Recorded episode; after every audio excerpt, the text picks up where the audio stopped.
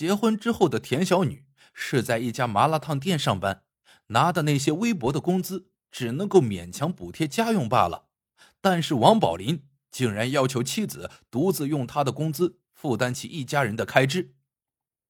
其实，自从结婚以后，田小女就发现了，丈夫一直都不肯告诉自己他的月收入是多少，每次问起都会被他发脾气说：“你不要管我。”不要问我这些行吗？当时田小女还对丈夫死心塌地，对于丈夫的抗拒，她也选择了缄口不言。无奈之下，只好一个人承担起全家的衣食住行，时不时的还需要再拿点钱出来给开口向她要钱的丈夫。经济问题终究还是一个家庭的根本问题。面对收入比自己高的丈夫。还常常向自己索要钱财，原本已经承担了家里柴米油盐的付出的田小女，逐渐感到吃力，也难以接受丈夫的这种吃软饭的行为。这个矛盾在日积月累中越来越大，并且随着田小女大哥带来的一个消息而得到爆发。大哥告诉田小女，他曾不止一次的见过妹夫王宝林。和不同的女人在大街上晃，还是胳膊挽着胳膊。大哥尝试过单独和这个妹夫一起谈谈，但是对方还是死性不改。于是大哥只好找上小妹，将这件事情和盘托出。田小女一直自欺欺人的假象被撕破，丈夫果然是做了对不起自己的事情，但是他们俩才新婚不到一年呢。那天之后，两人不再维持和平的假象。田小女对于丈夫这种无底线要钱，还在外面鬼混的行为大加斥责，两人为此大打出手。在那之后，两人的邻居经常听到他们的出租屋里经常传出打斗的声音，两人都是急躁的脾气，吵着吵着就打了起来，每次闹出的动静都特别大。但一向瘦弱的田小女。怎么可能是丈夫的对手？于是每次都被打得鼻青脸肿，就连去上班都得裹得严严实实的，就怕被人发现自己身上青一块紫一块。田小女生气的并不只是丈夫的背叛和不忠，拿着原本理应属于他们两人的钱去勾搭别的女人，更令她生气的是，丈夫根本没把自己当回事。每次被打，丈夫都是一脸冷漠的转身就走。一次次的冲突，一次次的被泼冷水，田小女对婚姻的希望与热情，以及对丈夫的爱，似乎也被浇灭了。但就在她不对婚姻抱有希望时，她竟得知了一个不知是喜还是悲的消息。在争吵成为了夫妻俩生活中的家常便饭时，一次偶然的机会。田小女从医生那里得知自己竟然已经怀孕了，但是医生告诉她这个消息时，田小女一时之间不知道是该哭还是该笑，因为这个已经有四个多月了的孩子似乎来的不合时宜。检查出怀孕的那段时间，田小女丈夫不仅回家的次数屈指可数，甚至就连她的电话，丈夫也不想接听。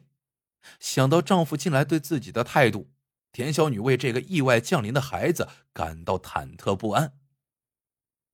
但是转念一想，或许有了孩子，丈夫就再也不会天天出去和别的女人一起厮混了。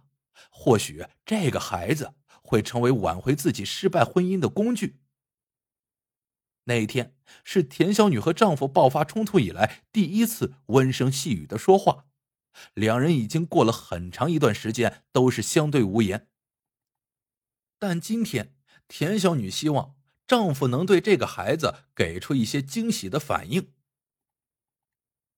但可惜的是，丈夫王宝林得知她已有四个月的身孕时，他竟然毫不犹豫的让田小女抓紧时间，赶紧将孩子给打了。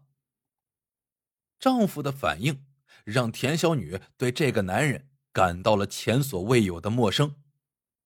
虽然早已经有所预料，但是丈夫的话还是如同万箭穿心般伤透了她的心。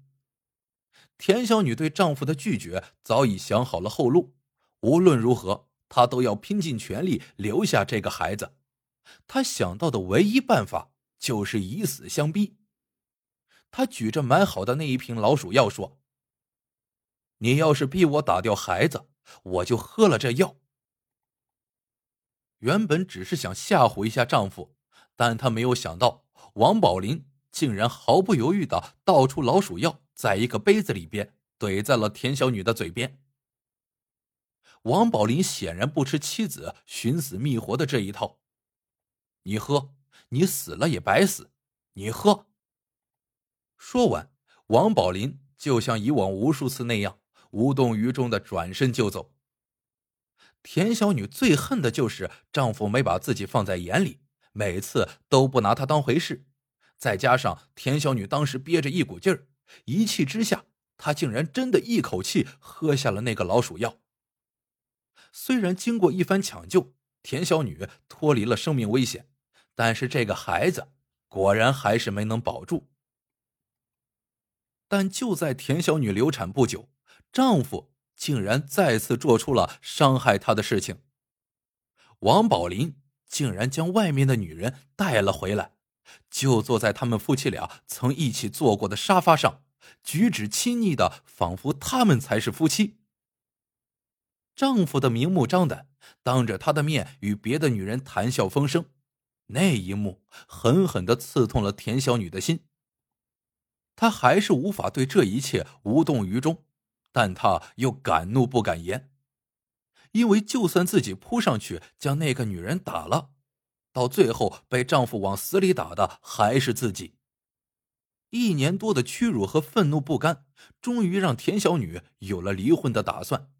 但是意外往往就是来的这么的措手不及。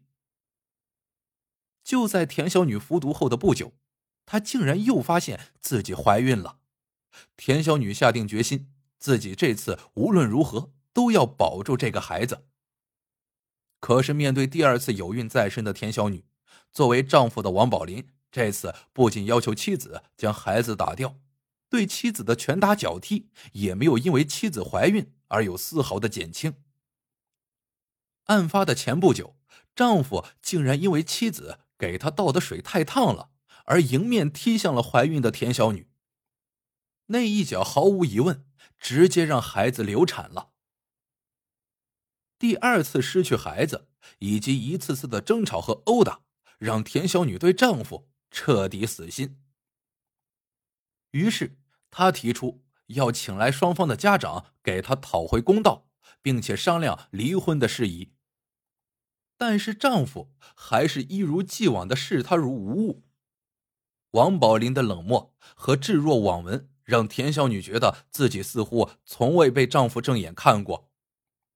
长期的被漠视、被打压，让田小女的心理逐渐扭曲，并且在那个凌晨爆发了。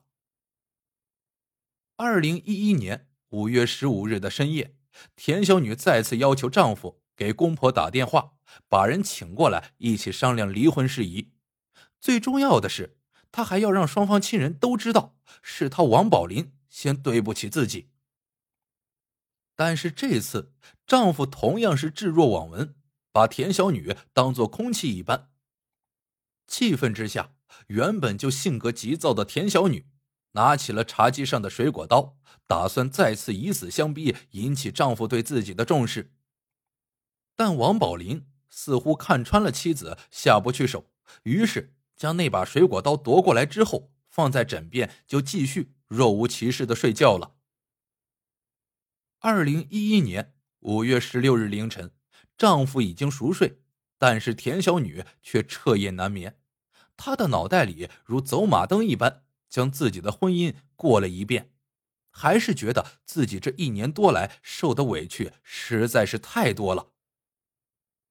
越想越气的田小女到厨房拿起了菜刀，随后走进卧室，将锋利的刀口对准了正在熟睡的王宝林。被剧烈疼痛唤醒的王宝林看到田小女之后，起身就想抓住她。但由于失血过多，仅仅是走到客厅就倒在了地上。而田小女没有意识到身后的丈夫已经倒下，由于害怕丈夫追上了捅自己几刀，于是他跑出客厅时，随手将屋门关上，并且边跑边喊邻居赶紧报警。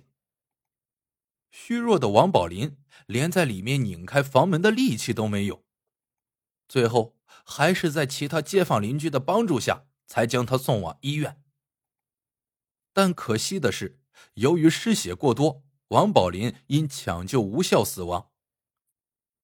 二零一一年七月二十四日，吴中市中级人民法院依法对此案进行了公开审理。法院认为，被告人田小女明知锐器可致人死亡，而采用其刺伤王宝林颈部。造成王宝林失血性休克死亡，故被告人田小女故意伤害罪名成立。但案发后考虑其有施救行为，故判处其无期徒刑，剥夺政治权利终身。